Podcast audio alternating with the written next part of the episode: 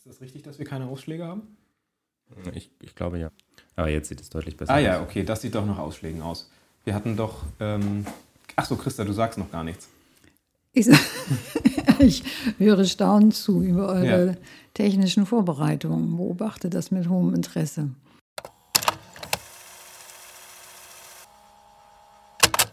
Hallo und herzlich willkommen bei Designfehler der Gegenwart. Ich bin Sven, promovierter Datenwissenschaftler.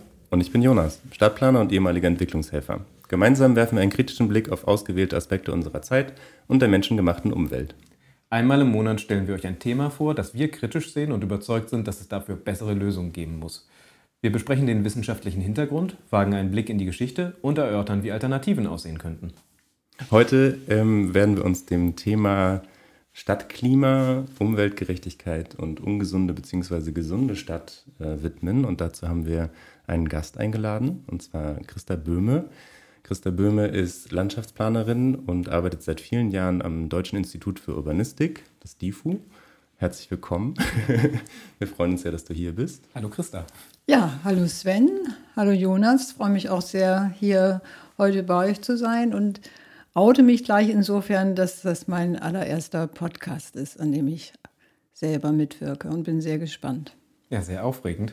Ich kann mich auch gerne kurz vorstellen, wenn ihr mögt. Und ähm, vielleicht auch noch kurz was zu dem DIFU sagen. Kennt ja wahrscheinlich nicht jeder der Hörer, Hörerinnen. Ja, sehr gerne. Also das äh, Deutsche Institut für Urbanistik, kurz halt DIFU genannt, ist 1973 von den deutschen Städten gegründet worden. Äh, unter dem Motto, das war damals so eine Rede von dem äh, Vogel, den kennt ihr vielleicht auch noch, ein SPD-Politiker. Da damals hieß das Motto, rettet unsere Städte und dazu sollte auch das DIFU beitragen als Forschungseinrichtung. Und ähm, ja, wir existieren, haben jetzt gerade unseren 50. Geburtstag gefeiert vor ähm, einer Woche, genau. Und das DIFU ist quasi ähm, Forschungseinrichtung für die Kommunen und forscht daher auch zu allen Themen, die die Kommunen betreffen. Das reicht von Thema Stadtentwicklung über das Thema Finanzen, Wirtschaft, soziale Themen wie Integration bis aber eben auch zu Themen wie Umwelt und Gesundheit. Also alles das, was die Städte interessiert und mit denen sie sich beschäftigen, dazu forscht das DIFU. Und wir forschen aber, das ist vielleicht noch ganz wichtig, sehr anwendungsbezogen. Also wir machen im DIFU keine Grundlagenforschung, sondern unsere Fragestellung ist immer die, was können wir dazu beitragen mit unserer Forschung, dass die Kommunen mit ihren Problemen besser zurechtkommen. Das ist so der Hintergrund. Und ich selber bin Landschaftsplanerin, habe äh, davor auch noch eine Gärtnerlehre gemacht, also relativ bodenständig mal angefangen und äh, beschäftige mich im DIFU vor allen Dingen mit den Themen urbanes Grün, städtisches Grün, Umweltgerechtigkeit. Kommen wir sicherlich noch dazu, was das genau bedeutet und auch dem Aspekt äh, gesundheitsfördernde Stadtentwicklung. Mhm. Wunderbar, ja. Also an dieser Stelle auch nochmal herzlichen Glückwunsch nachträglich zum Geburtstag an das DIFU.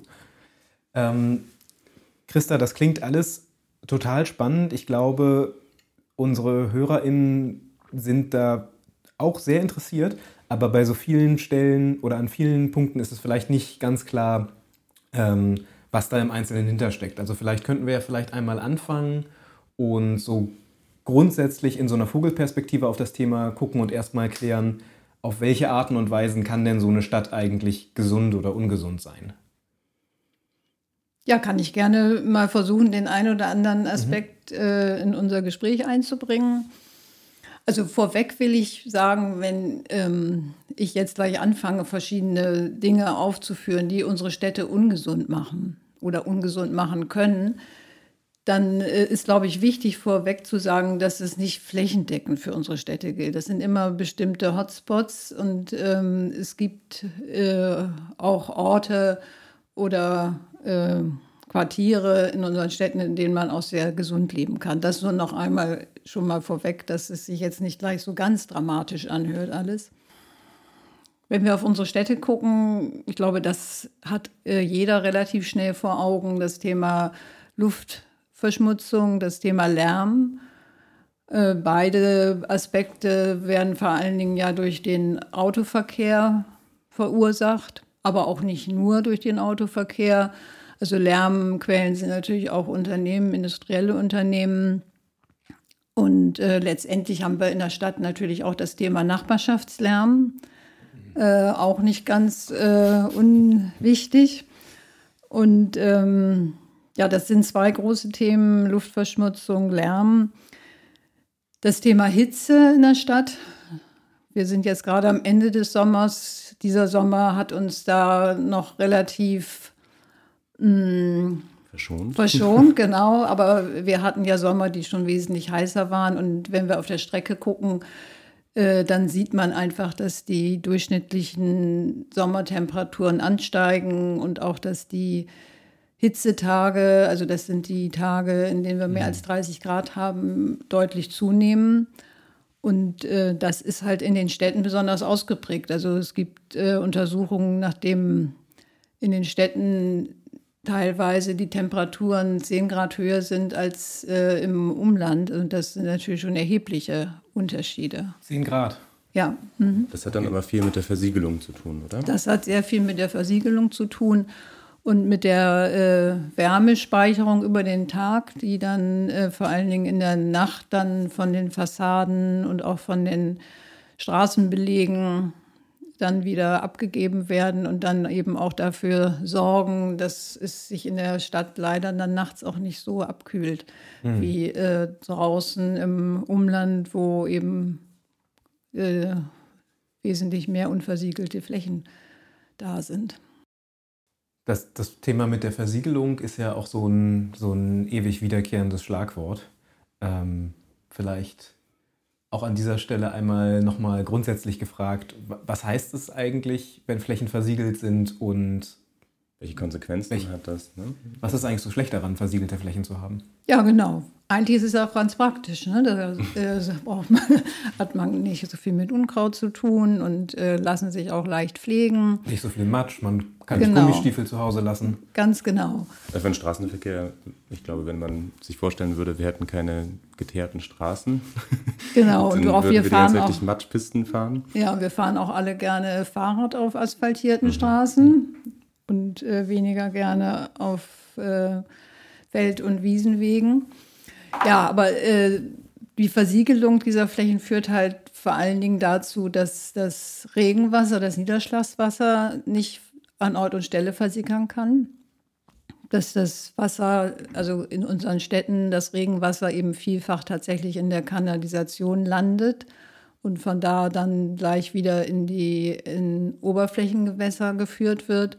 Und der eigentliche Kreislauf eben des Wassers, des Niederschlagswassers, kommt, fällt halt erst auf den äh, Boden, versickert dort langsam und äh, wird im Boden gespeichert, das Wasser, und dann eben auch wieder über Verdunstung abgegeben, was dann auch für Kühle in unseren Städten sorgt. Dieser Kreislauf wird halt durch diese Versiegelung gänzlich unterbrochen. Und das, das führt dann eben bei Starkregen dazu, dass äh, dann eben diese sinnflutartigen Ströme auf unseren äh, Straßen, das haben wir, glaube ich, auch alle schon schön beobachten können, was sich da dann für Wassermengen bei so Starkregen dann auf den Straßen bewegen.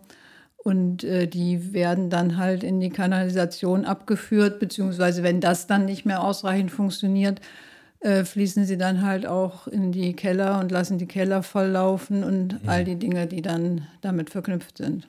Vielleicht ein kleines Bild zur Illustration. Ähm, in Jena, meiner Studienstadt, da sind ja zwei Besonderheiten, also ohne jetzt Meteorologe zu sein, aber zum einen ist ähm, Jena in einem Talkessel, hat natürlich auch als Stadt relativ viel Versiegelung und zum anderen regnet es da sagen wir, in einer ungewöhnlichen Art und Weise. Also grundsätzlich sehr wenig, aber wenn es regnet, dann wirklich viel auf einmal.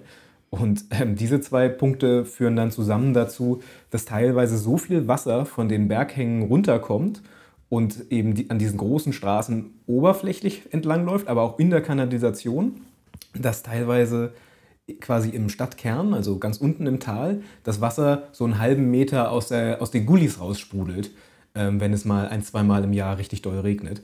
Ähm, und wenn man das das erste Mal sieht, denkt man auch, was ist, was ist denn eigentlich hier passiert? Wie kann, das, wie kann das eigentlich sein? Auch ein schöner Designfehler eigentlich. Wie kann es sein, dass das so gebaut ist, dass, wenn es einmal dolle regnet, hier dieses Wasser so raussprudelt? Ähm, das scheint, ja, scheint nicht richtig zu sein. Ja, ich denke, da ist natürlich diese Hanglage nochmal ein äh, Push-Faktor, der ja ordentlich Geschwindigkeit auch in das Wasser reinbringt. Letztendlich ein Thema, was wir auch schon vor dem Klimawandel gehabt haben. Also diese Hanglagen sind immer schon von äh, Wassererosion, Bodenerosion betroffen gewesen. Da hat die Menschheit sich auch schon immer versucht, viel einfallen zu lassen, wie man das äh, versucht zu vermeiden an solchen Hanglagen. Äh, und ähm, dann sind es einfach, glaube ich, diese Mengen. Also die, die Starkregen haben zugenommen und die Mengen, die da auf einmal äh, runterkommen, sind einfach so hoch, dass dann auch die Kanalisation darauf einfach auch dann technisch nicht mehr eingerichtet ist. Gut, wir hatten jetzt quasi einmal zurückspringen in, den, in, das größere Thema. Wir hatten jetzt quasi an Punkten, in denen so eine Stadt äh, ungesund sein kann, Hitze, Lärm, ähm, Versiegelung, Niederschlag, Wasser, was mit dem Wasser passiert. Ähm, Gibt es darüber hinaus noch andere Themen? Thema Luft hatten wir noch. Thema Luft, genau. Ähm, ja, klar. Also es gibt noch so ein paar ähm, Rand, ja, ich würde sagen, eher so noch Randthemen, die noch nicht so im Fokus stehen. Ähm, das ist zum Beispiel das Thema Lichtverschmutzung. Mhm. Das ist ähm, auch ein Thema, äh, mit Blick auf gesunde Stadt, weil ja, wir erleben ja in unseren Städten kaum mehr einen richtigen Sternenhimmel. Mhm. Also selbst wenn du äh, rausgehst abends und äh, es ist vermeintlich dunkel, dann haben wir in unseren Städten immer noch so viele Lichtquellen, also sei es die Straßenbeleuchtung, sei es Leuchtreklamen, sei es Schaufenster, erleuchtete Schaufenster von Läden die dazu führen, dass wir das alles gar nicht mehr so in der Form wahrnehmen. Und äh, Menschen, die direkt so eine Straßenlaterne vor ihrem Schlafzimmerfenster stehen haben, die können darüber berichten, wie anstrengend und wie stressig das sein kann, äh, mit dieser Straßenlaterne vor dem Schlafzimmerfenster zu leben. Mhm. Also es ist auch ein Stressfaktor und insofern auch ein äh, gesundheitsbelastender Faktor. Ich finde das mit dem Stressfaktor eigentlich einen sehr schönen Aspekt, weil das sind wahrscheinlich so unterschwellige Stressoren, die man gar nicht so aktiv wahrnimmt, aber die sich dann über Zeit ähm, aufbauen und überlagern. Und also ich glaube, Lärm in der Regel nehmen wir ja erst dann wahr, wenn wir Ruhe haben. Dann stellen wir erst fest, oh, normalerweise bewege ich mich irgendwie in einem unglaublich lautem Umfeld oder wenn ich auf dem Fahrrad unterwegs bin, dann nehme ich gar nicht den, den Straßenlärm so wahr, aber erst wenn ich dann irgendwie absteige und in ein ruhiges Umfeld komme, merke ich, oh, das war richtig anstrengend. Oder, ne? Also ich glaube, das sind, das sind so gesundheitsschädliche Faktoren, die wir gar nicht so aktiv wahrnehmen und uns unterschwellig stressen, bis es dann irgendwann zu viel ist. Ja, ich glaube auch, da hast du vollkommen recht, Jonas. Also das ist dann so die, die das Zusammenkommen auch von vielen Stressfaktoren in der Stadt. Also Lärm ist ein Stressfaktor, Lichtverschmutzung, ähm, Stressfaktoren, die bei diesem Thema gesunde Stadt auch noch eine Rolle spielen, wo es auch ganze wissenschaftliche Untersuchungen der sogenannten Neurourbanistik gibt, äh, sind äh, die Themen soziale Dichte mhm. versus soziale Einsamkeit ist erstmal vermeintlich ein Widerspruch, aber ähm, wir leben in der Stadt halt sehr dicht miteinander zusammen und ähm, auf der anderen Seite gibt es aber auch einfach viele Menschen in der Stadt, die relativ einsam sind und beides sind äh, Stressfaktoren. Und um das mal so deutlich zu machen, dass beides äh, letztendlich äh, an einem Ort stattfinden kann, ist, wenn man sich vorstellt, äh, wir sind ja jetzt hier in Berlin mit dem Podcast heute. Äh, weiß, jeder Berliner kennt, glaube ich, die U6. Mhm. Wenn man mit der fährt, ist es immer voll. Man steht wie die Ölsardinen. Aber äh, Das ist die soziale Dichte. Mhm. Und gleichzeitig haben die Menschen aber ja gar nichts miteinander zu tun, in der mhm. Regel, die da zusammen in der U-Bahn fahren. Also es ist kein Widerspruch, diese soziale Dichte und gleichzeitig äh, die, äh, das Alleinsein oder die Einsamkeit.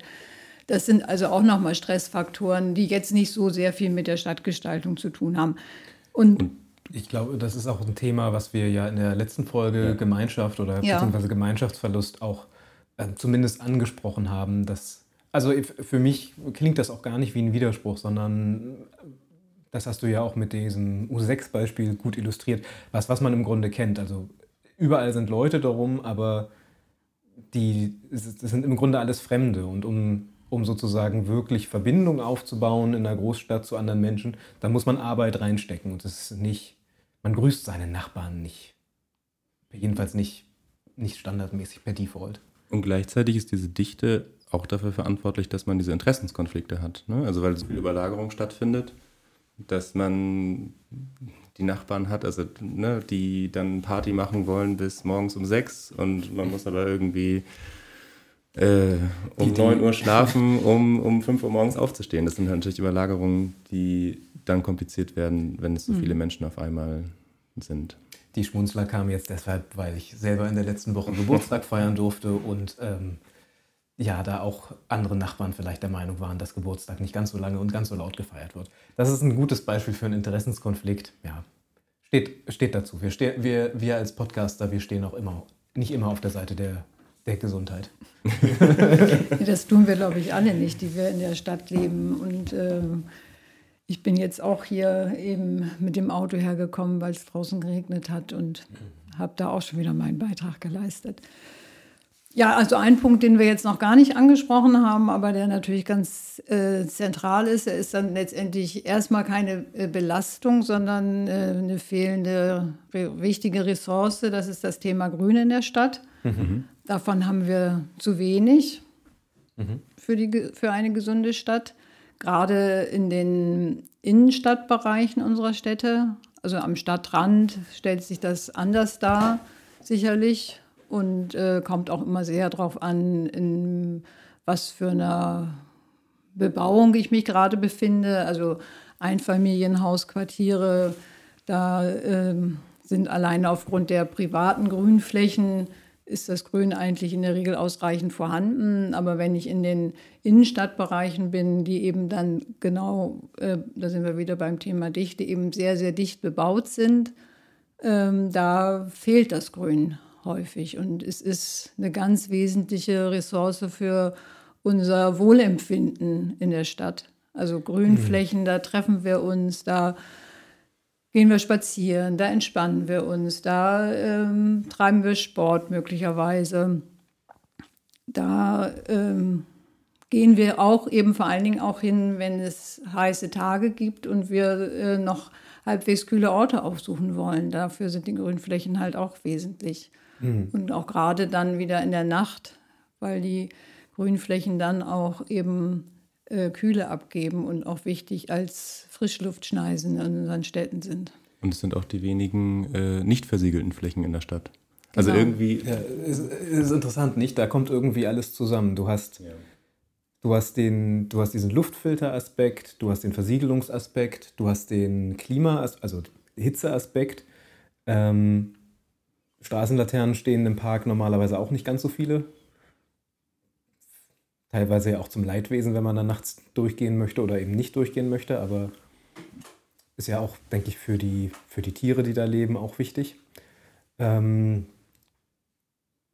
ja, und da kommt, da kommt irgendwie alles zusammen in, diesen, in den Grünflächen. Ja, da gibt es auch einfach eine ganze Menge Erwartungen an das Grün. Also mhm ich spreche immer gerne davon, das ist so ein bisschen die eierlegende Wollmilchsau, das Grün in unseren mhm. Städten.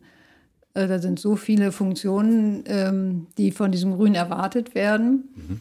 und die es auch leisten kann, aber es muss eben in ausreichender Form vorhanden sein. Und du hattest das eben auch angesprochen mit dem Thema Interessenskonflikte oder ähm, ja auch einen Interessenaustausch. Äh, und da ist es eben häufig so, dass die baulichen Interessen die eben auch im stärkeren Maße letztendlich mit einer ökonomischen Verwertung einhergehen, äh, dann eher eben die sind, die umgesetzt werden. Und klar, das Thema Wohnen, das äh, bestimmt ja schon jetzt seit äh, einiger Zeit äh, die politischen Diskussionen und das ist ja auch gar nicht in Abrede zu stellen, dass wir mehr Wohnungen oder dass wir zumindest Wohnungsbedarf haben. Das ist jetzt mhm. ein anderes Thema, da können wir, mhm. glaube ich, noch mal einen eigenen Podcast zu machen. Das will ich jetzt nicht so ganz aufweiten an der Dies, Stelle.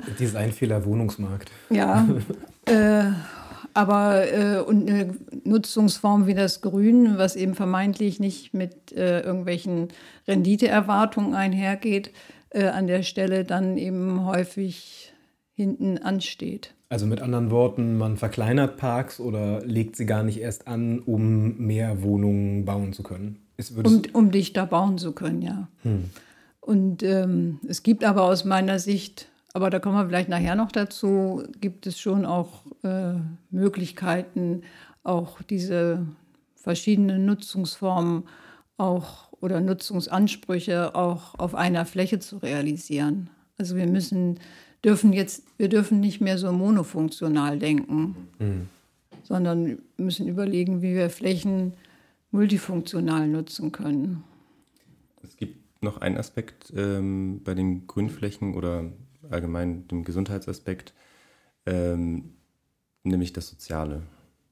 Da hatten wir schon drüber gesprochen und ich finde das äh, einen ganz entscheidenden Punkt, nämlich zu sagen, ähm, dass die Flächen sind nicht gleich verteilt über die Stadt, sondern es gibt bestimmte Stadtteile, in denen gibt es mehr Grün, es gibt äh, Stadtteile, die sind dichter bebaut ähm, und das hat eben halt ganz klare gesundheitliche Auswirkungen auf die Bewohnerinnen und Bewohner, die dort ähm, bestimmte Bedingungen vorfinden.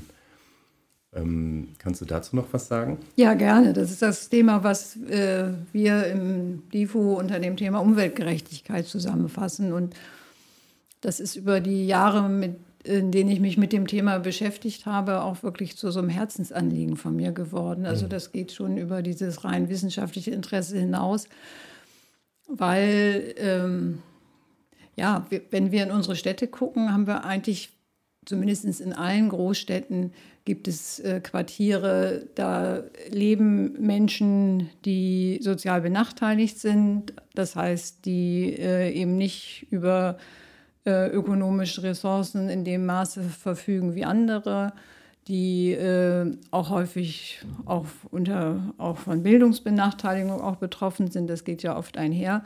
Armut und Bildungsbenachteiligung.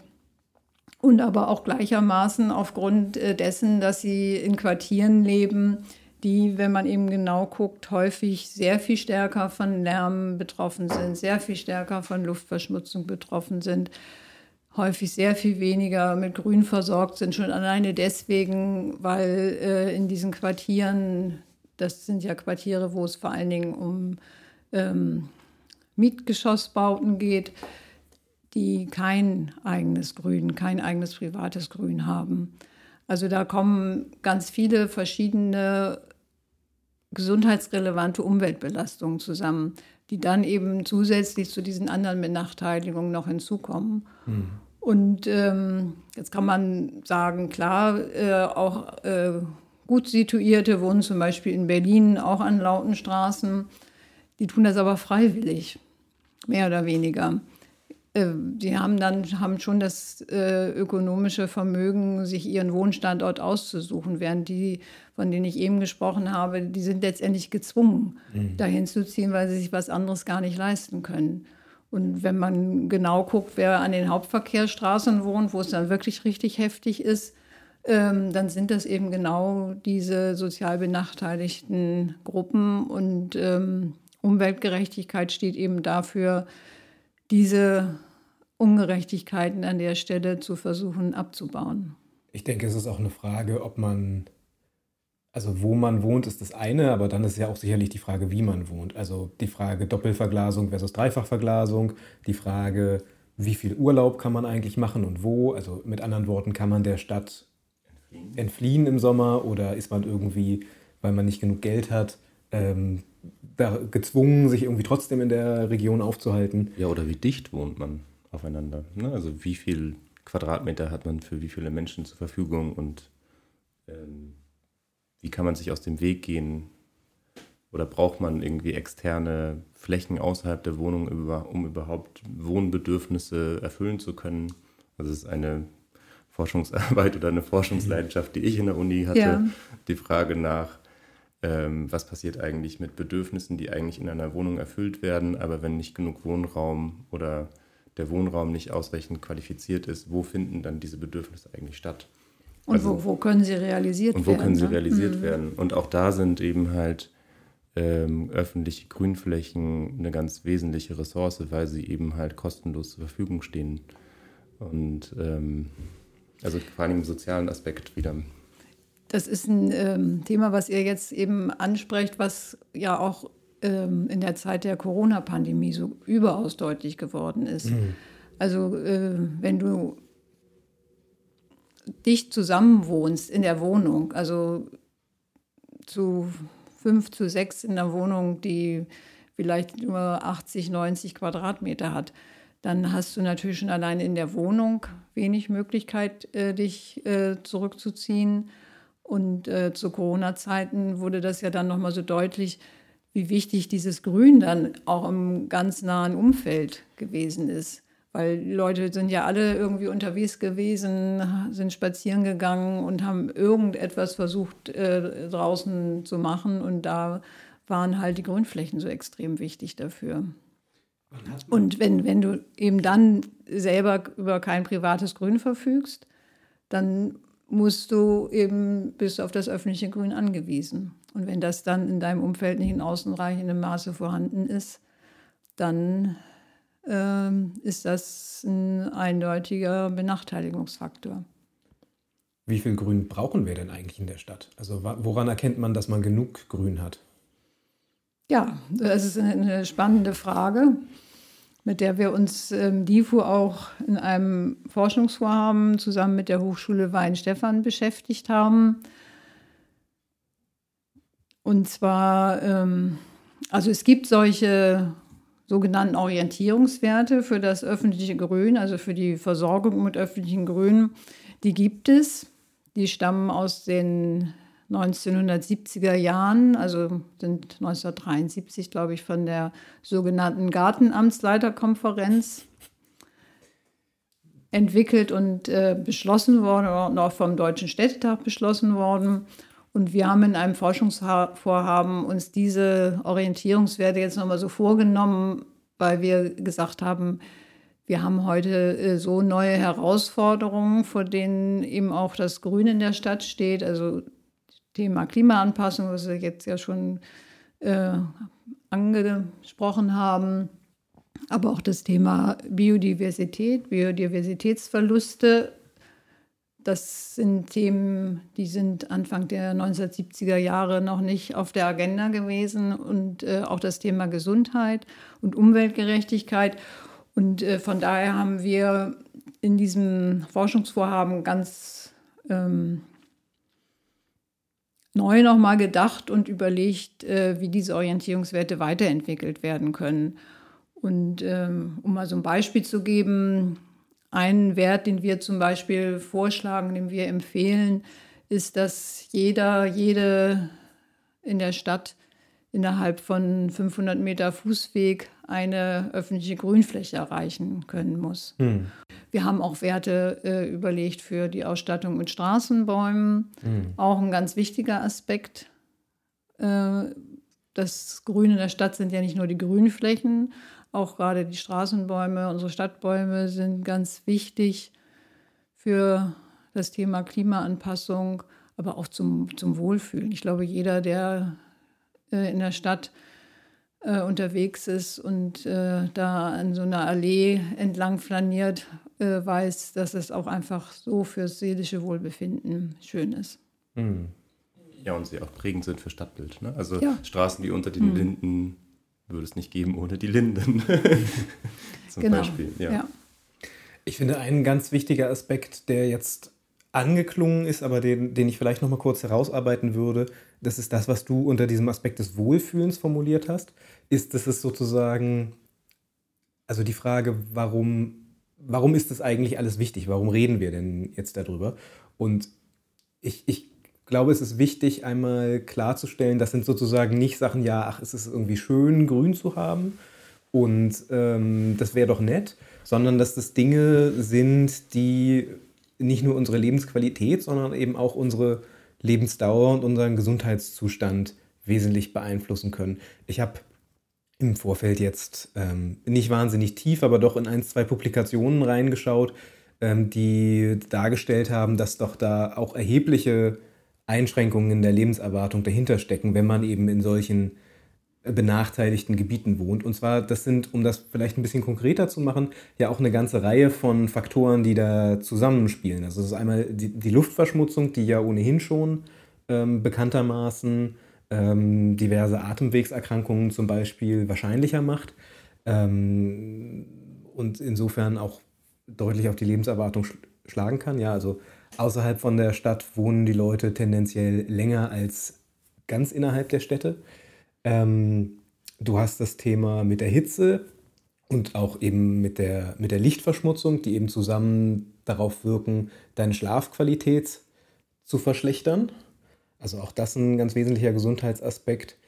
Ähm, und dann eben mit dem Stadtgrün ist es auch immer die Frage, hast du sozusagen auch die Möglichkeit, dich draußen zu bewegen oder bist du sehr in deiner Wohnung eingesperrt? Also das, da sind sozusagen ganz viele, so ein bisschen was wir am Anfang gesagt haben, das sind sozusagen ganz viele Faktoren, die alle einzeln betrachtet nicht so schlimm sind, aber die einen sozusagen alle zusammen doch und auch über die Jahre eben ein Stück, Stück weit in die Richtung Ungesundheit schieben.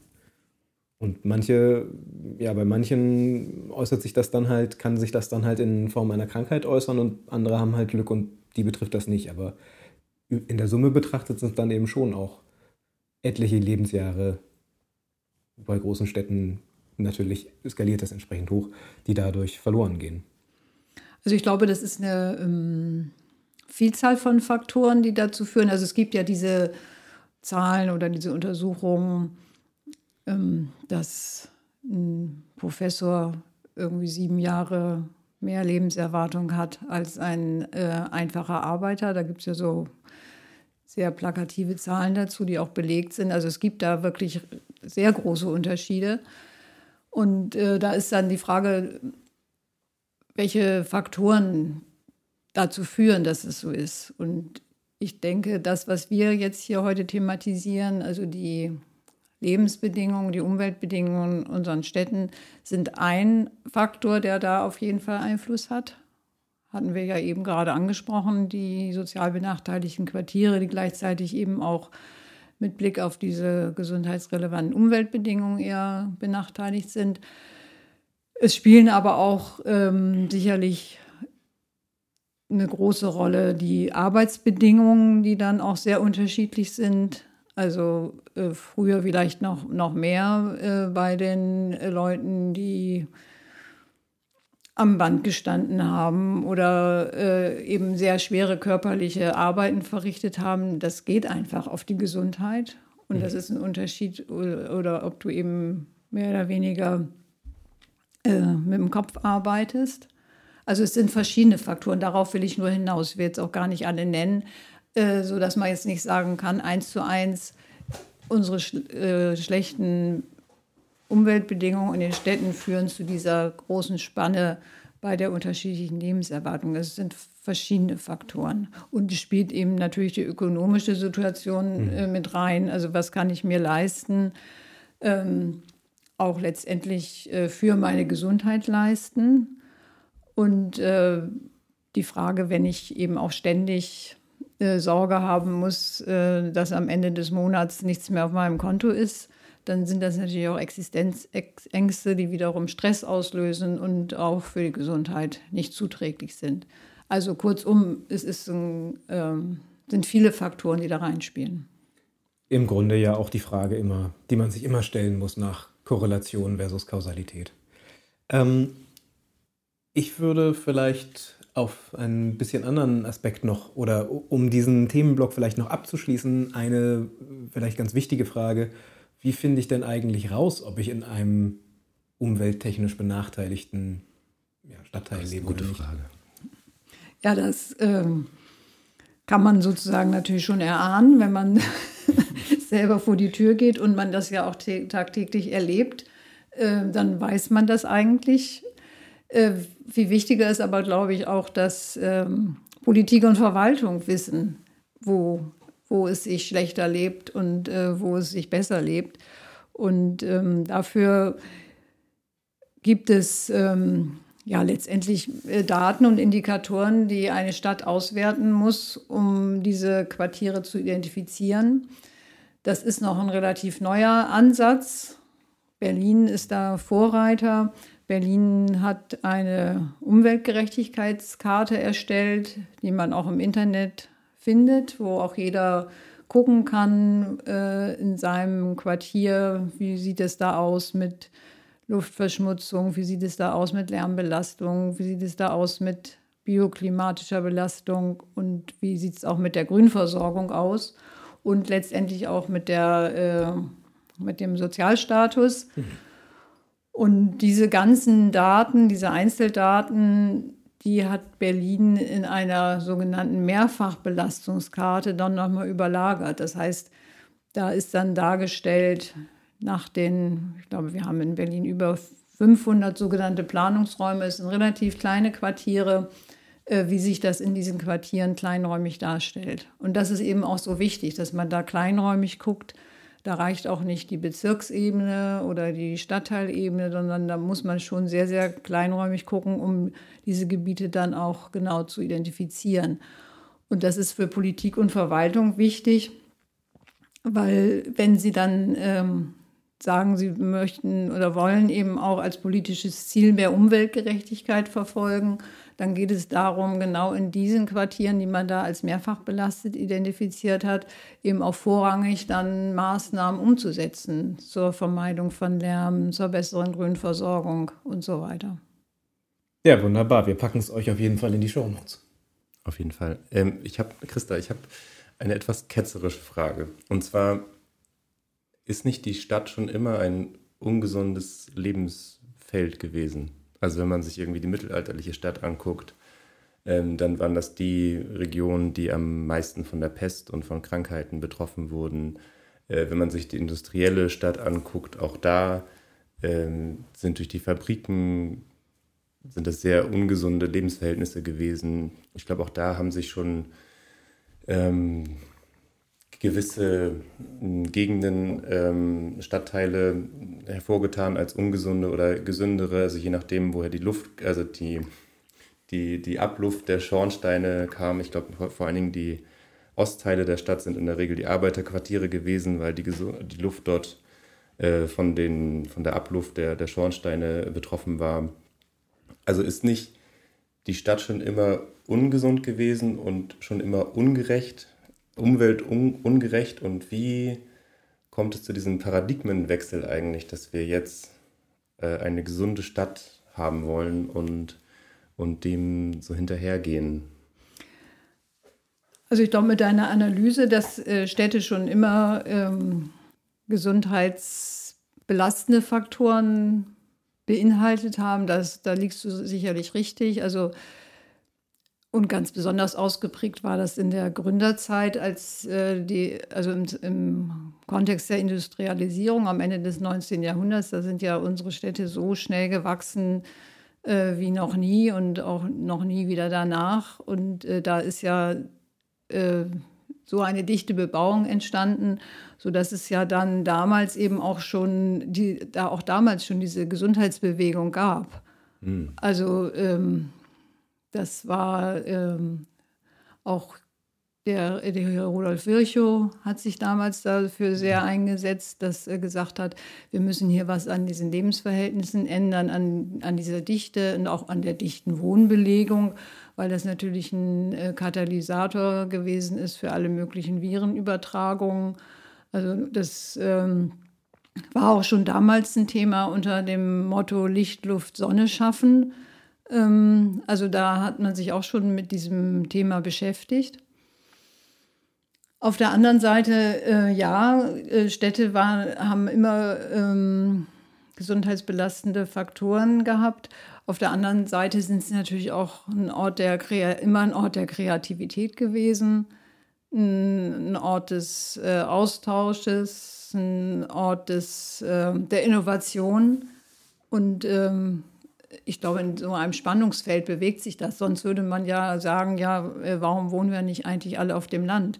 würde mhm. der alles für uns viel gesünder sein. Mhm. Ja. Tun wir aber nicht. Irgendwas ja. muss da dran sein, dass wir ganz gerne in der Stadt wohnen. Ich glaube, dass also, die, die Dichte, ähm, die Ressourcen so eng aufeinander zu haben, letzten Endes das ist, was die Stadt so attraktiv macht. Ja, also wir haben halt die Infrastrukturen, wir haben das kulturelle Angebot, wir haben kurze Wege.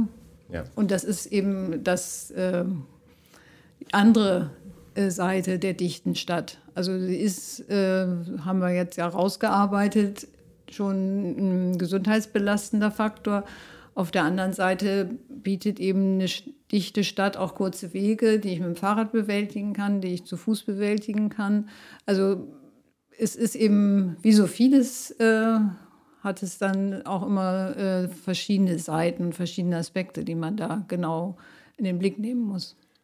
Finde das total spannend, den Aspekt der, der modernen Architektur, auf den nochmal einzugehen, oder der modernen Stadtplanung, also der, die dann ja vor allen Dingen in der Nachkriegszeit sich durchgesetzt hat unter dem Aspekt Licht, Luft, Raum, also irgendwie weite Schneisen schaffen durch die Stadt und natürlich dann auch der, der Autoverkehr, der damit äh, eben halt dem Vorrang eingeräumt wurde. Und wie das ja eigentlich auch eine Lösung sein sollte für die ungesunde Stadt und die dann aber wiederum gesundheitliche Probleme geschaffen hat durch zum Beispiel das Auto, das jetzt eben halt so viel Platz in der Stadt einnimmt, Luftverschmutzung, ähm, natürlich auch Gefahr darstellt für andere Verkehrsteilnehmer, ähm, Lärm. Lärm.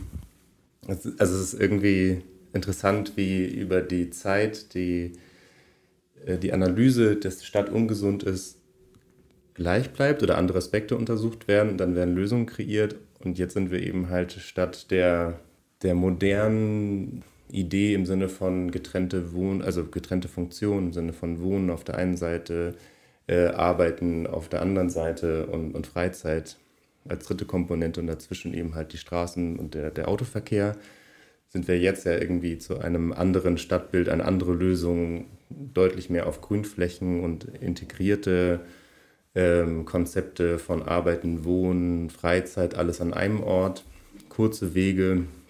Also da ändert sich das Paradigma. Die Lösung ist eine andere, aber das Problem ist eigentlich gleichbleibend. Ja, also das Thema Gesundheit wird uns auch immer beschäftigen. Also ja. ich glaube, das, das äh, wird auch gar nicht äh, anders gehen. Und dass wir eine Umwelt schaffen mit all unseren Nutzungsinteressen, Nutzungsansprüchen, die nicht in irgendeiner Form auch gesundheitsbelastende Faktoren hat, das wird wahrscheinlich eine Idealvorstellung sein. Aber wir können, äh, glaube ich, eine, eine, ganze Menge äh, dazu beitragen. Und nochmal auf dieses Thema autogerechte Stadt. Das war ja äh, der Gedanke der Stadtplanung in den 1960er und 1970er Jahren. Ich glaube, es wird damals vielleicht auch keiner geahnt haben, wie viel dieser Autoverkehr zunehmen wird. Also wenn ich selber an äh, meine Kindheit denke in den 1960er und 1970er Jahren, also vor allen Dingen äh, aus den 1960er Jahren, ähm, habe ich selber vielleicht gar nicht mehr so genau die Erinnerung, aber ich habe noch Fotos aus äh, Straßen, äh, die heute vollkommen mit Autos zugestellt sind und wo der Autoverkehr tost. Und äh, diese Fotos aus den 60er Jahren zeigen in demselben Straßenraum vielleicht ein, zwei parkende Autos. Also da war es ganz unproblematisch, draußen auf der Straße zu spielen. So war das auch. Das ist ja heute unvorstellbar. Heute werden äh, die Kinder in den Städten von A nach B gebracht, wie auch immer. Gott sei Dank zunehmend auch mit dem Fahrrad oder mit dem Lastenfahrrad. Mhm. Ähm, aber diese eigene Bewegung, diese eigene Fortbewegung in der Stadt und ähm, dann, damit nehmen wir ja unseren Kindern eine ganze Menge, denn das ist ja eine Form von Selbstständigkeit und äh, Selbstwirksamkeit, was dann auch wieder für Selbstbewusstsein und letztendlich auch für, das, äh, für die Gesundheit wichtig ist. Dann nehmen wir unseren Kindern ja ganz viel. Ja, also wenn man sich das überlegt, dann werden Kleinkinder in Spielplätze, das sind die, also von Zäunen um um, um, ummantelt oder geschützt von Zäunen können Kinder frei spielen, aber im Rest der Stadt eben halt nicht. Und ich glaube, das ist eben halt auch ein, ein, eine Frage der Gerechtigkeit. Ne? Also nicht nur zwischen sozialen Schichten, sondern auch eben halt zwischen Altersgruppen. Und ganz wenig in unserer Stadt ist für Kinder gemacht. Ja, und äh, Spielplätze sind auch meines Wissens wirklich erst in den äh, 60er, 70er Jahren überhaupt entstanden. Gab es vorher gar nicht. Vorher war alles ein Spielplatz. Ja. Und jetzt mhm. ist die Funktion halt auf, ja, darauf, auf einzelne Orte konzentriert. Mhm. Mhm. Ja, ich glaube, wir, wir müssen und dürfen so langsam einbiegen auf unseren Lösungsteil. Wir hatten den, den Aspekt ja eben schon angesprochen. Und um das so ein bisschen organisiert zu halten und um so ein bisschen inhaltliche Kohärenz reinzubringen, haben wir uns gedacht, wir konzentrieren uns jetzt für den Lösungsteil mal spezifisch auf, das, auf den Aspekt Stadtklima. Christa, was, sind, was müsste man denn eigentlich machen, um das Stadtklima, um die Hitze in der Stadt in den Griff zu bekommen? Ich will mal gar nicht gleich bei den kleinteiligen Maßnahmen anfangen, sondern mh, hm, wichtig ist an der Stelle, glaube ich, vor allen Dingen auch zu überlegen, wer muss denn eigentlich aktiv werden für die Klimaanpassung und für die Verbesserung unseres Stadtklimas. Und ich glaube, wir können alle Akteure von Politik, Verwaltung über Wirtschaft, Zivilgesellschaft, ähm, soziale Infrastruktureinrichtungen, alle können etwas dazu beitragen. Ich sehe aber in den Städten und für die Städte vor allen Dingen schon Politik und Verwaltung in der Pflicht, da aktiv zu werden. Und äh, das tut Politik und Verwaltung auch. Das wäre jetzt äh, falsch zu sagen, äh, wir fangen da bei Null an, Gott sei Dank nicht.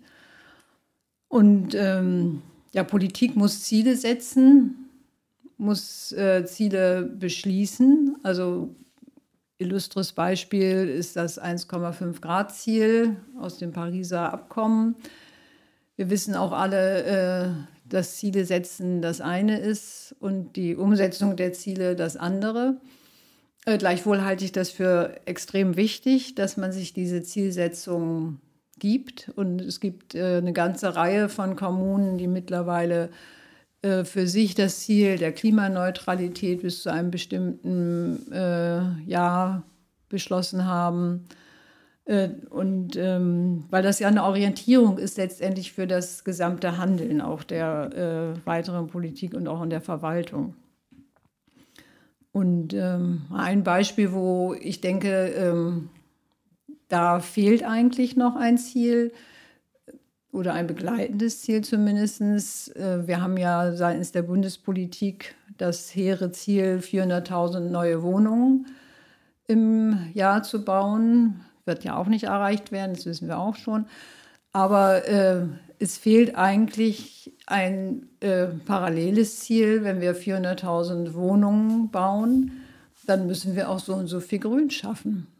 Das fehlt mir als, als begleitendes Ziel dazu in Richtung äh, Klima, Klimaanpassung. Und Politik ist äh, in dem ganzen Feld auch wichtig mit Blick auf Gelder zur Verfügung stellen, also Förderprogramme. In dem Bereich Klimaanpassung gibt es auch mittlerweile äh, eine ganze Reihe von Förderprogrammen. Ein ganz großes, was auch ganz gut ausgestattet ist, das ist vom äh, Bundesumweltministerium. Da geht es um Förderung von, Anpa wie heißt der offizielle Titel? Anpassung urbaner Räume an den Klimawandel.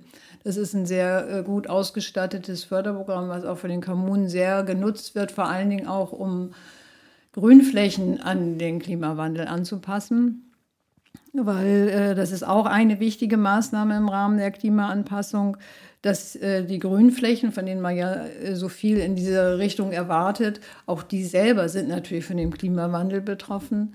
Äh, wir haben äh, Baumarten, die einfach gar nicht mehr mit dieser Trockenheit und mit dieser Hitze zurechtkommen. Da müssen im Grunde genommen muss eine Umgestaltung nach und nach stattfinden. Wenn Bäume dort äh, absterben, dann müssen sie durch sogenannte Zukunftsbäume, also klimaresistente Bäume ersetzt werden. Da gibt es auch schon lange Listen von entsprechenden Arten. Also das Wissen ist vorhanden.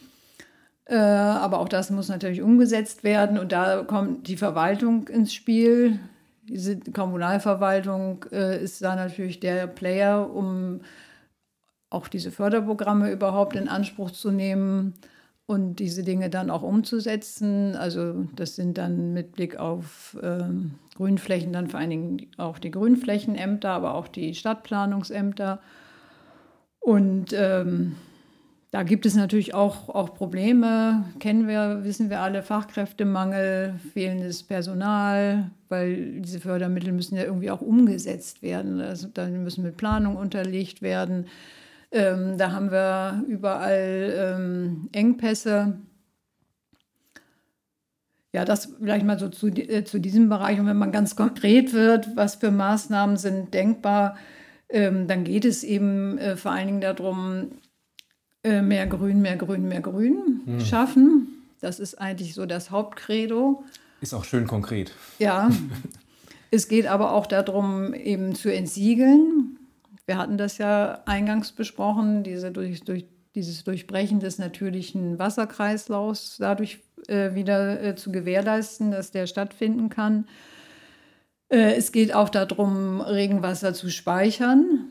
Da äh, gibt es auch äh, ganze wasserwirtschaftliche Bereiche, die sich damit beschäftigen, wie man es gelingen kann, Mulden-Rigolensysteme anzulegen, Retentionsflächen in Grünflächen anzulegen, wo das Wasser erstmal zumindest äh, gesammelt werden kann, um dann eben genau langsam zu versickern und dann auch wieder zur Verfügung zu stehen. Darf ich ganz kurz einhaken?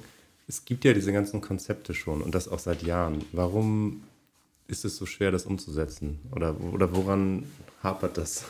ja, das waren so ein paar, so ein, zwei Aspekte habe ich ja eben schon angesprochen. Ähm, es äh, braucht Leute, die das umsetzen. Mhm. Also wir brauchen planende Leute in der Verwaltung, wir brauchen Leute in der Verwaltung, die diese Prozesse, die Umsetzungsprozesse auch begleiten. Wir brauchen ausführende Firmen, die das tun.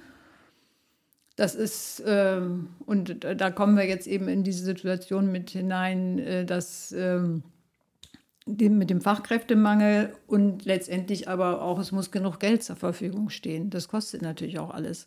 Und äh, gerade dieser äh, Grünflächenbereich, da ist es eben auch nicht damit getan, die Flächen herzustellen, sondern die müssen werden. gepflegt mhm. werden. Und das ist ein äh, großer Aufwand.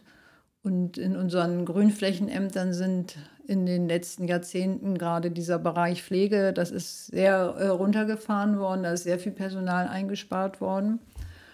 Das äh, rächt sich jetzt auch an der Stelle und äh, es gibt auch schon Grünflächenämter, die äh, sagen, bloß nicht noch mehr Grün. Wir wissen gar mhm. nicht, wie wir das mit der Pflege hinkriegen sollen, wie wir das mit der Unterhaltung hinkriegen sollen. Das ist auch ein äh, großes Problem. Und äh, dann äh, was wir ja auch jetzt schon vorhin angesprochen haben, die Interessenskonflikte. Man müsste es nicht vielleicht auch bei Neubau von Siedlungen oder bei der Umgestaltung von äh, Stadtplätzen einfach noch deutlich mehr eine Auflage geben, Klimaaspekte, Stadtklima mit einzuplanen? Ja, das, auf jeden Fall. Ja gibt es für mich eine gute Vorlage, einen Aspekt, den wir noch gar nicht angesprochen mhm. haben. Ähm, also der Regelfall sieht in der Stadtplanung vor, dass es einen sogenannten Bebauungsplan gibt. Jonas, du wirst das kennen als Stadtplaner. Ja. Das ähm, ist äh, der, der Plan, in dem genau festgelegt wird, ähm, in welchem Maße in einem Gebiet gebaut werden darf, welche Flächen von Bebauung freizuhalten sind und wo es auch Festsetzungen dazu gibt zur Begrünung. Da steht dann zum Beispiel drin, dass, ähm, so, dass die äh, Freifläche des Grundstückes, dass davon mindestens 30 Prozent zu begrünen sind. Oder da steht drin, dass ähm, das Dach zu begrünen ist. Das äh, sind Dinge, die in Bebauungsplänen festgesetzt sind.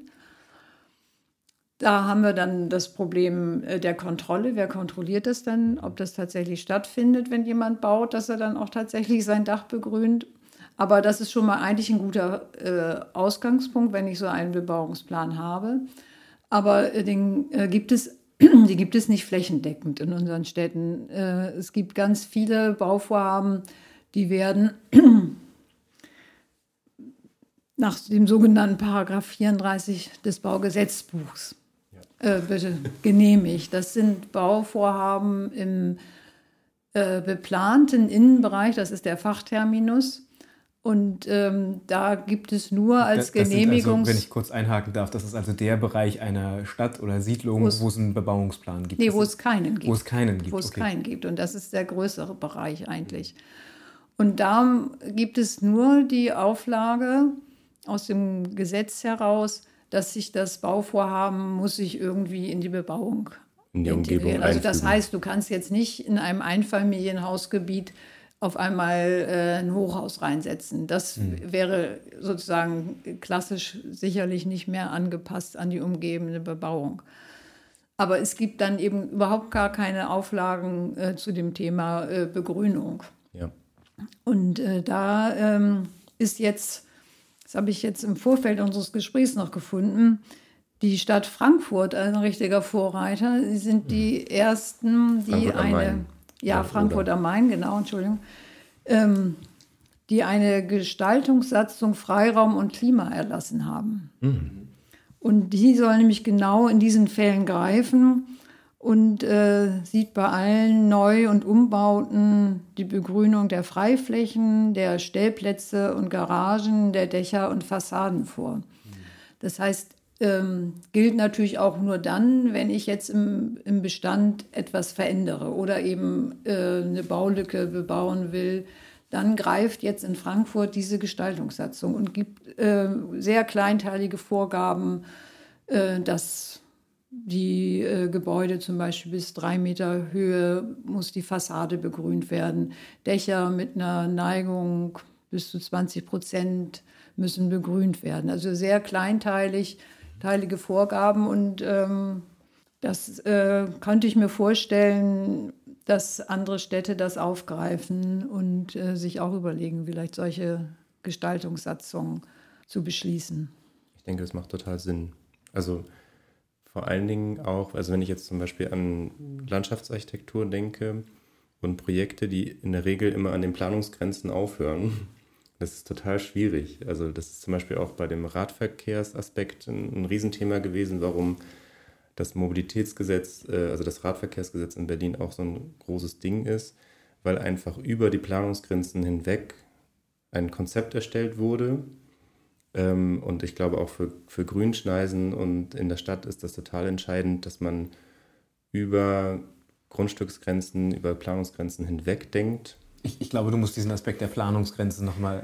Planungsgrenzen, ja, das, sind, das ist normalerweise so, wenn man ähm, ein, ein Grundstück beplant, ein Bauvorhaben hat, dann gibt es Grenzen dieser Planung und dort hört der Aktionsraum auf, in dem du agieren kannst.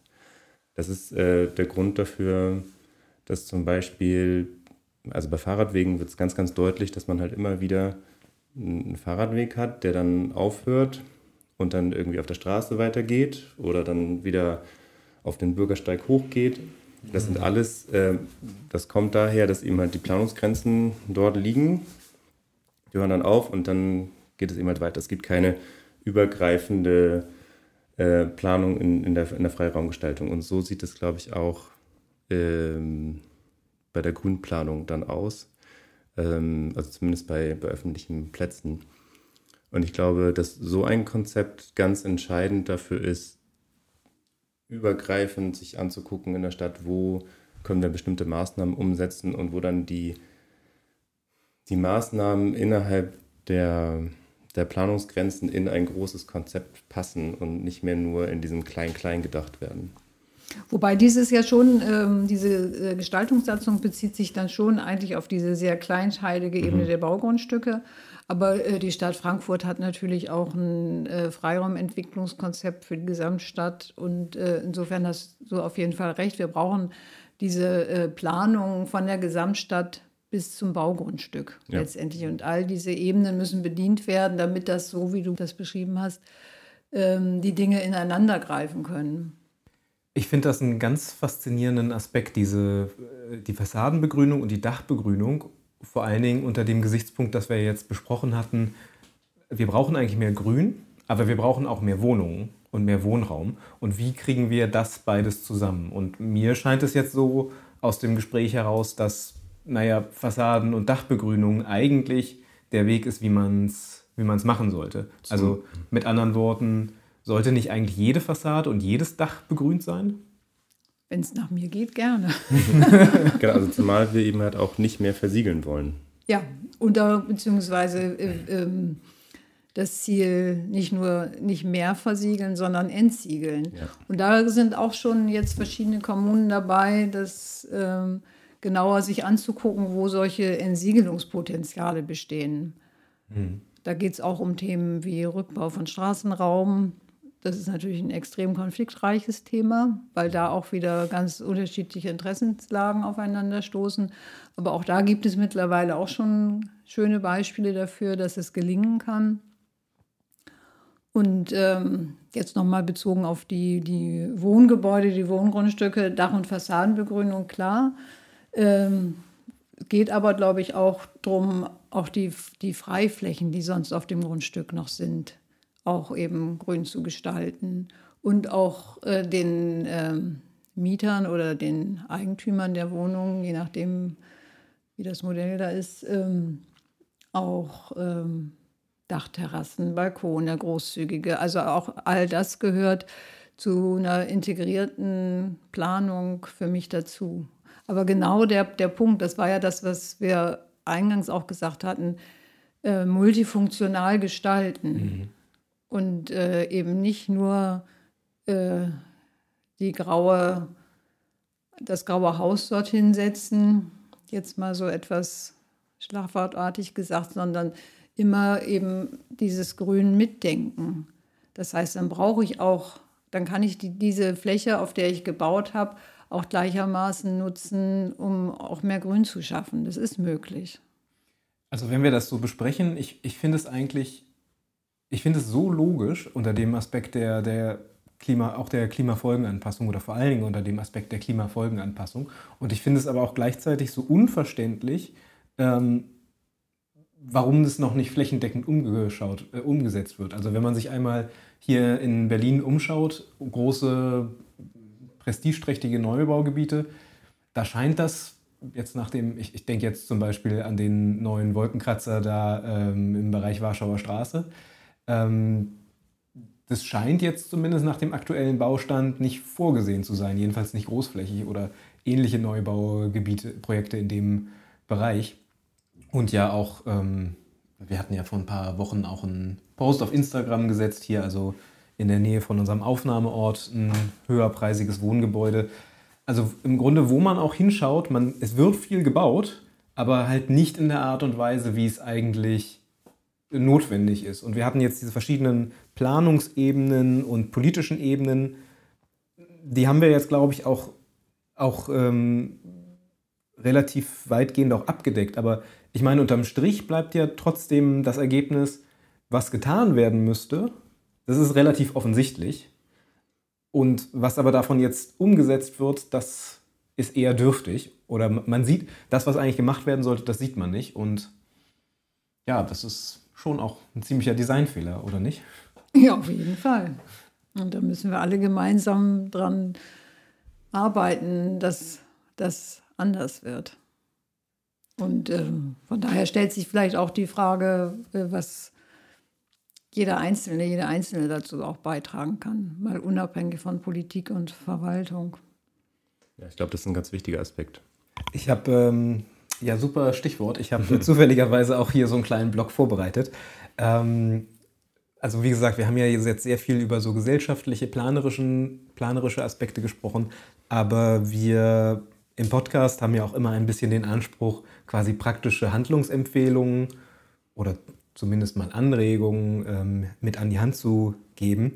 Und ähm, ja, gerade in dem Bereich Stadtklima, Hitzebewältigung, Klimafolgenanpassung, Klimawandelfolgenanpassung ähm, gibt es doch schon einige Sachen, die man machen kann. Das Problem ist so ein bisschen, man muss sich, man muss halt sehr stark unterscheiden zwischen den Hausbesitzern und den Mietern, beziehungsweise auch bei Hausbesitzern oder dann auch vor allen Dingen die Frage, sind es ähm, Mehrfamilienhäuser ähm, oder versus Einfamilienhäuser. Und naja, als Hausbesitzer hat man natürlich relativ breite Gestaltungsspielräume. Also das wäre zum einen ähm, erstmal ganz offensichtlich das, was wir gerade besprochen haben, also das Thema Fassadenbegrünung, ähm, Dachbegrünung. Ich habe das jetzt, das Thema Fassadenbegrünung, jetzt in meinem Umfeld auch ein paar Mal angesprochen und diejenigen, die eben Hausbesitzer sind, da kamen dann häufig auch so Aspekte wie, hm, naja, aber so Kletterpflanzen oder sowas, das macht ja auch die Fassade kaputt. Das habe ich jetzt im Einzelnen nicht, nicht nachgeprüft, aber scheinbar gibt es da, scheinbar gibt es da mitunter auch ähm, ja, Vorbehalte dagegen, oder? Ja, das ist richtig. Und ähm, ich muss halt auch die Pflanze entsprechend aussuchen. Wenn ich aber, ähm, also dass die Fassade davon kaputt geht, das ist nicht der Fall. Aber wenn du jetzt zum Beispiel ein Efeu an die Fassade setzt und ähm, das irgendwann wieder runternehmen willst, mhm. dann äh, ist die Fassade insofern äh, zumindest ästhetisch beschädigt. Efeu hat, äh, klettert mit Haftwurzeln und du kriegst diese Haftwurzeln dann letztendlich nicht mehr richtig von der Fassade runter. Mhm. Es gibt aber auch andere ähm, Kletterpflanzen, zum Beispiel der ähm, wilde Wein. Mhm. Ich glaube, den mögen auch alle. Also wir haben ähm, auch äh, hier in Berlin immer auch wieder so öffentliche Gebäude, die mit diesem wilden Wein bepflanzt sind. Und der hat eine total wunderschöne Herbstfärbung. Der wird dann so ganz dunkelrot. Mhm. Und äh, wenn man den äh, wieder runternimmt, dann ähm, sieht man das nicht so deutlich. Und aber eigentlich wollen wir ihn ja auch gar nicht wieder runternehmen. Insofern äh, stellt sich dann eigentlich auch dieses ästhetische Problem nicht unbedingt. Mhm. Aber ich weiß, es gibt viele, die Bedenken haben. Und klar, du musst dich dann auch kümmern, äh, die Pflanzen äh, wachsen und die wachsen dir auch ans Fenster rein und mhm. du musst das Fenster dann auch gegebenenfalls wieder freischneiden. Das ist schon richtig. Aber ich meine, ich, ich, glaube, was wichtig ist an der Stelle herauszuarbeiten, ist auch, dass es ja nicht nur was ist, was man so abstrakt für die Allgemeinheit und das Stadtklima macht, sondern man hat ja auch ganz konkrete eigene Vorteile davon. Also nämlich konkret, es ist halt in dem Haus, in der Wohnung kühler, weil diese Blätter eben dafür sorgen, dass das Sonnenlicht nicht direkt auf die Fassade fällt und sich nicht so stark aufheizen kann. Ähm, und es insofern ein, einfach auch ja, Raumklima regulierend wirkt. Und es ist auch ein Beitrag zur Biodiversität. Mag aber vielleicht dann auch an der Stelle nicht jeder. äh, das muss einem auch schon klar sein, wenn man die Fassade begrünt, dann äh, hast du mehr Getier und mhm. äh, mehr Lebewesen in unmittelbarer Nähe. Und dann äh, kommt auch die eine oder andere Spinne auch in deine Wohnung. Aber ja, das, das, muss dann auch jeder für sich selber entscheiden, mhm. was, was ihm wichtig ist. Also ich merke gerade, es ist vielleicht jetzt doch ganz hilfreich, dass du ja auch eine, einen Background als, als Gärtnerin hast, ausgebildete. Ähm, mir kam nämlich gerade noch die Frage in den Kopf, ähm, sind eigentlich alle Pflanzen, also jetzt immer noch unter diesem Aspekt Hausbesitzer, vielleicht Gartenbesitzer, ähm, welche, Gart welche Pflanzen pflanzt man eigentlich an? Sind eigentlich alle Pflanzen, ist, ist, ist alles grün gleich? Oder gibt es manche Grünpflanzen, die sind besser oder schlechter unter ja, Stadtklimaaspekten? Also du musst ja bei jeder äh, äh, Anpflanzung, muss man sich überlegen, äh, wie ist der Standort. Das ist so das A und O äh, des Gärtners oder der Gärtnerin. Also habe ich einen trockenen Standort, habe ich einen feuchten Standort, habe ich einen schattigen, habe ich einen sonnigen und danach muss ich die Pflanze auswählen, weil ähm, nur dann äh, gedeiht auch alles in deinem Garten, wenn du die äh, Pflanzen so auswählst, dass sie mit dem Standort zurechtkommen mhm. können.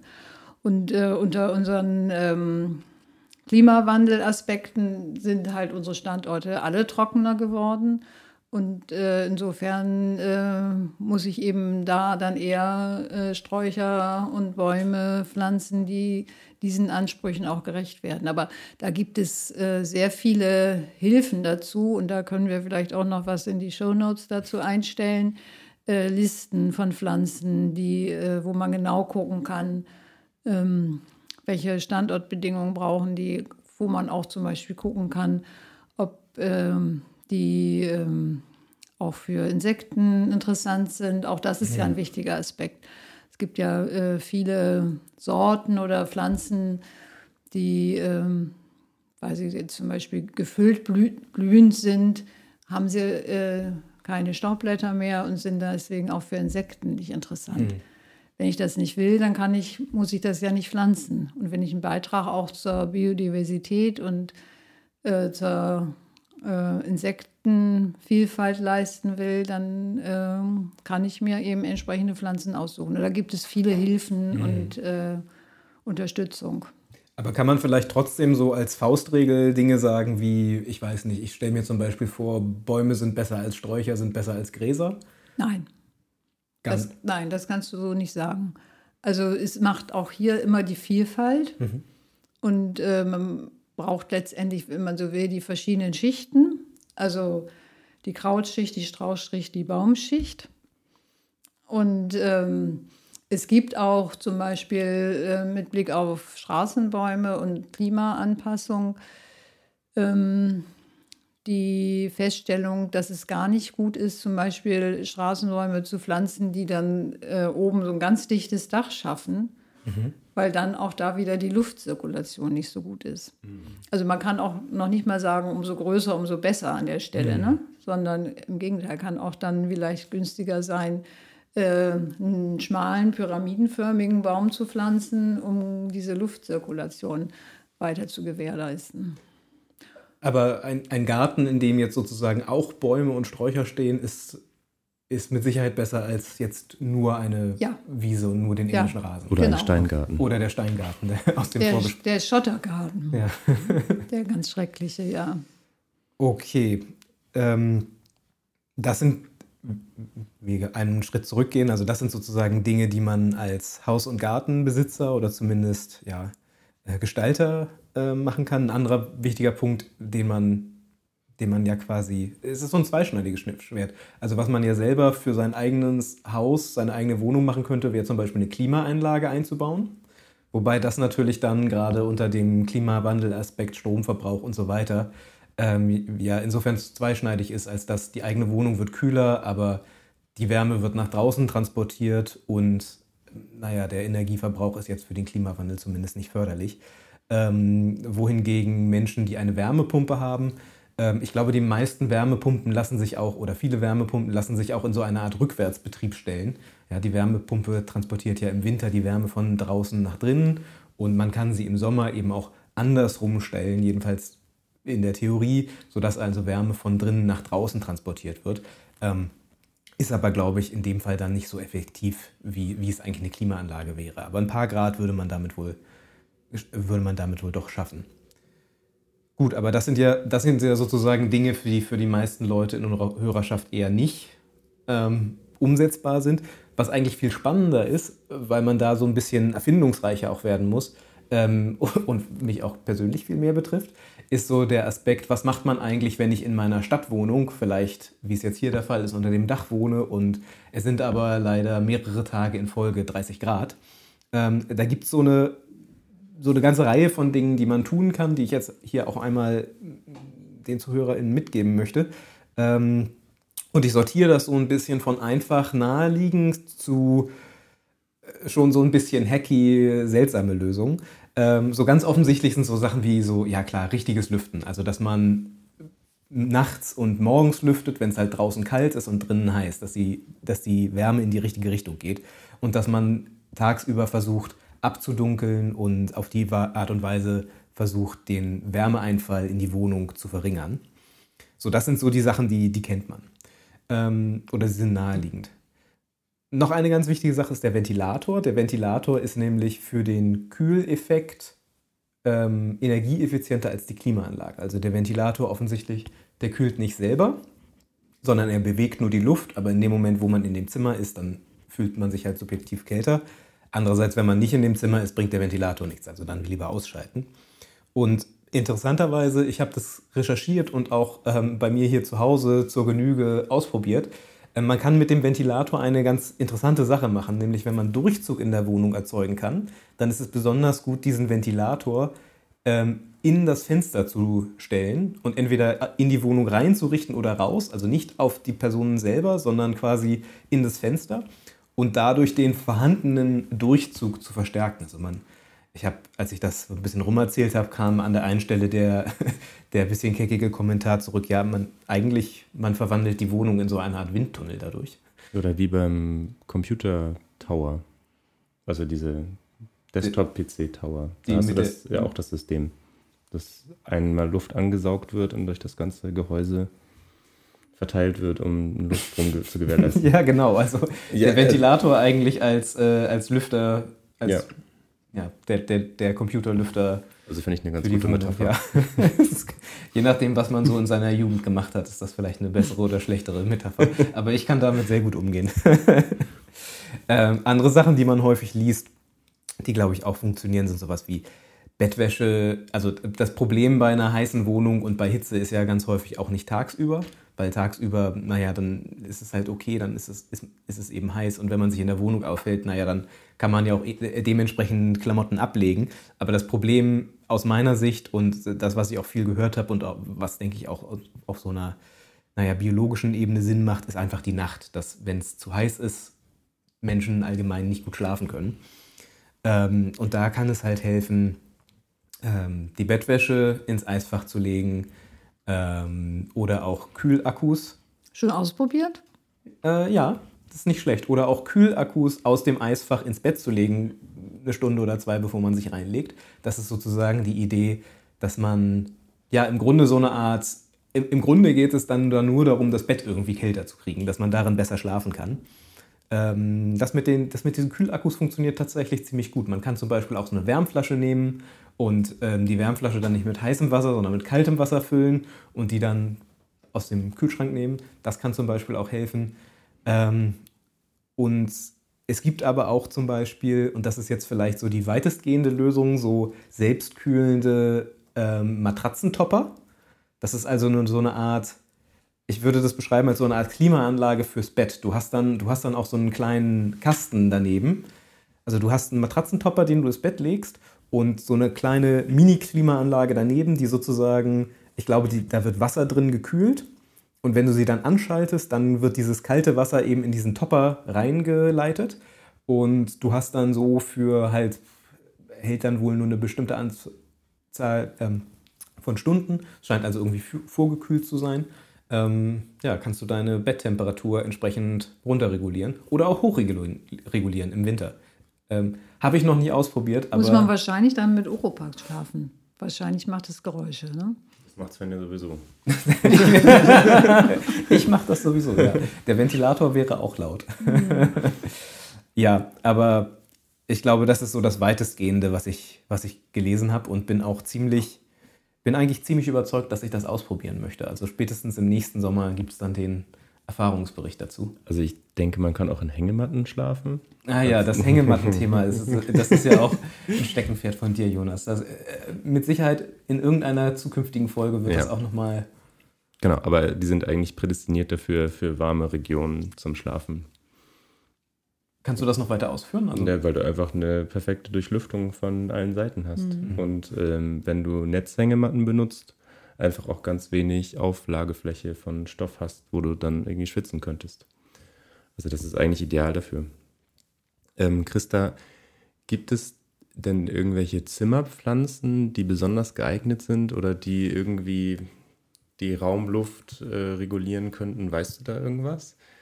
Ähm, Bin ich tatsächlich kann? an der Stelle ein bisschen überfragt, außer der generellen ähm, Hinweis, dass äh, Pflanzen auf jeden Fall ja Luftfeu also verdunsten und insofern auch für mehr Luftfeuchtigkeit in der Wohnung sorgen, was sicherlich einen Kühlungseffekt hat.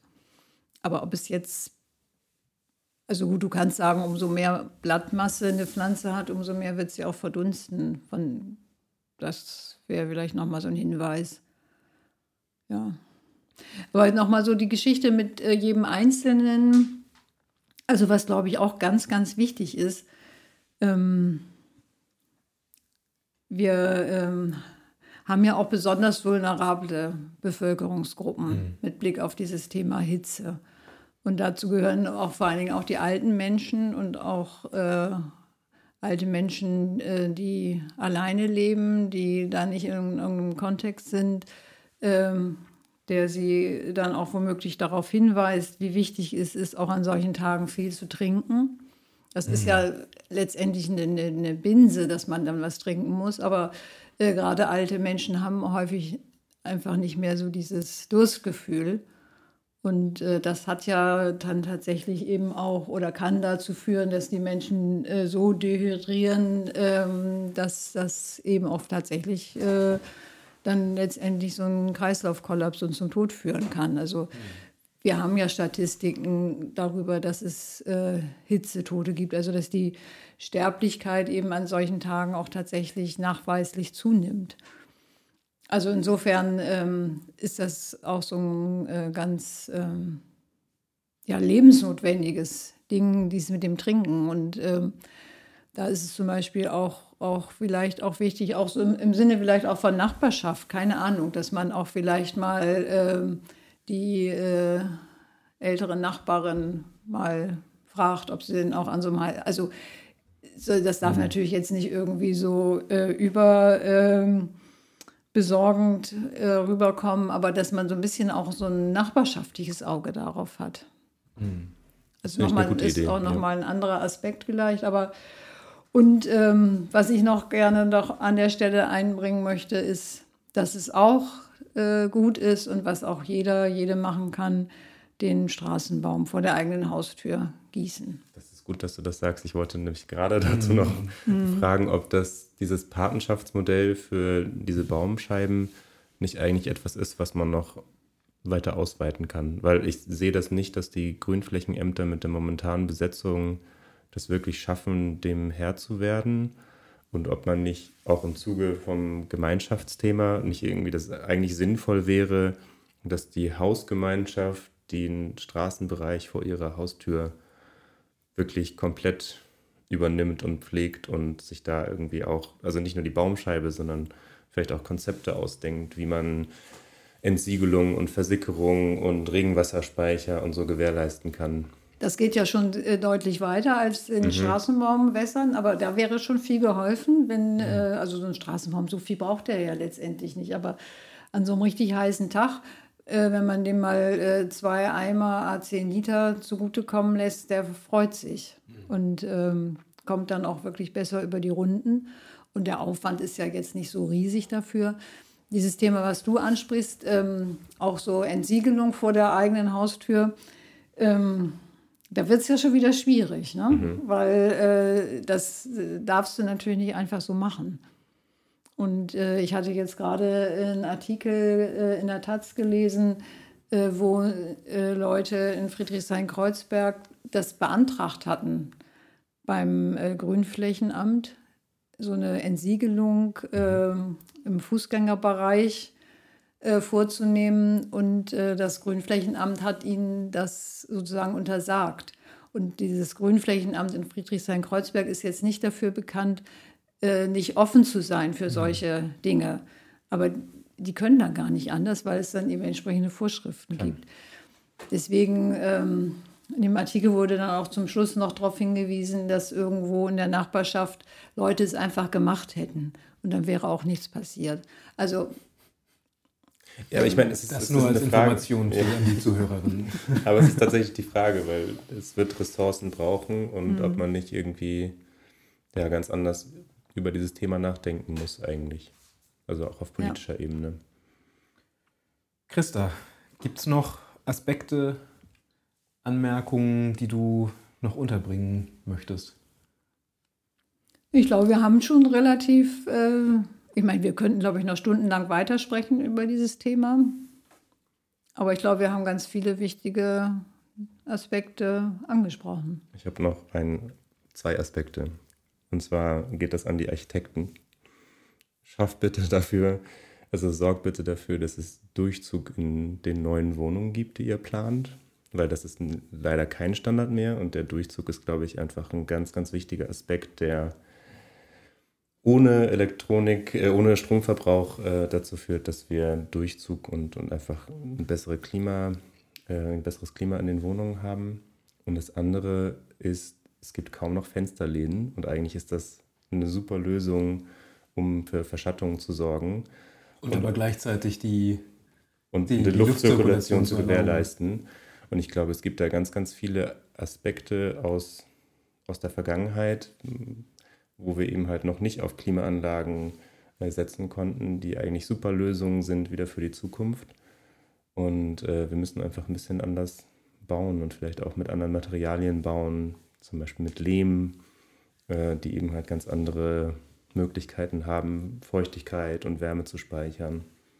Ja, und im Zweifel helfen eben auch ganz einfache Lösungen wie ein Sonnenschirm oder eine Markise oder ein Sonnensegel im Grunde alles, was dafür sorgt, dass, ja, wenn es sowieso schon heiß ist, das Sonnenlicht nicht direkt auf die Fassade fällt und das Gebäude erwärmt. Gut, das kann man mit den Kletterpflanzen machen, aber wenn man die nicht haben hat oder nicht anbringen möchte, dann ja, gibt es eben auch andere einfache Lösungen, die man ansetzen kann und auch als Mieter. Jetzt ist mir doch noch ein Tipp eingefallen an die Zuhörenden. Ähm, im, wenn ihr im Sommer im Süden in Urlaub seid, guckt doch einfach da so ein bisschen, wie Leute es machen. Ich glaube, im, so, im arabischen Bereich gibt es auch den Konzept von so Kühlturmen, also so eine Art kleinen Turm, den du hast, der einfach dafür sorgt, dass weiter oben du einen ständigeren Luft, also einen konstanteren Luftstrom hast und diese, du hast so eine Art Kamineffekt, der dann dafür sorgt, dass die Luft durch das Gebäude durchgesogen wird und auch so immer so einen leichten Luftstrom erzeugt. Ich weiß nicht, ob wir das drin lassen, aber das noch. Doch, ich finde das total interessant und ich finde alle Low-Tech-Lösungen super, hm. weil die bedeuten, dass du nicht äh, Strom aufwenden musst. Und das ist, also ich glaube, da ist so viel, steckt so viel Potenzial drin und wir haben ganz, ganz viel Erfahrungswissen und einfach einen großen Schatz an Techniken, die wir eigentlich nur wieder reaktivieren müssen. Ja, da liegt viel, viel Gold noch auf der Straße. Und vor allen Dingen eben halt auch, wir brauchen nur in, nach Südeuropa gucken, weil dort haben sie diese Techniken und wir brauchten die bisher noch nicht in der Form. Und äh, ja, wir können uns mhm. davon einfach inspirieren lassen. Mhm. Ja, ich glaube. War das das Schlusswort? Ich glaube, damit sind wir am Ende der Folge angekommen. Ähm, vielen, vielen Dank, Christa, dass du hier bist, dass du hier warst und mit uns über das Thema Stadtklima, Umweltgerechtigkeit, gesunde oder ungesunde Stadt gesprochen hast. Ähm, ja, vielen Dank, dass ich äh, hier sein konnte. Hat mir sehr viel Spaß gemacht. Danke auch von mir. Ja, vielen Dank, dass ihr eingeschaltet habt. Ich hoffe, ich hoffe, es hat euch gefallen. Denkt dran, ähm, wenn ihr es noch nicht gemacht habt, gebt uns bitte, bitte Sterne auf Spotify, auf Apple Podcast. Abonniert unseren Podcast, folgt uns auf Instagram. Ähm, uns macht das wahnsinnig viel Spaß, diese Folgen für euch aufzunehmen. Ich hoffe, diese hat euch jetzt auch wieder gefallen. Und ähm, ja, alles, was dazu führt, dass noch mehr Menschen bei uns einschalten, das würde uns eine riesige Freude machen. Also vielen Dank dafür. Ihr könnt uns gerne Feedback geben, Vorschläge für Themen. Ihr könnt uns äh, Audio-Nachrichten schicken, die wir als Feedback auch gern einbauen. Und denkt, und denkt daran, euren Straßenbaum zu gießen. Dankeschön. Bis dann. Ciao. Tschüss.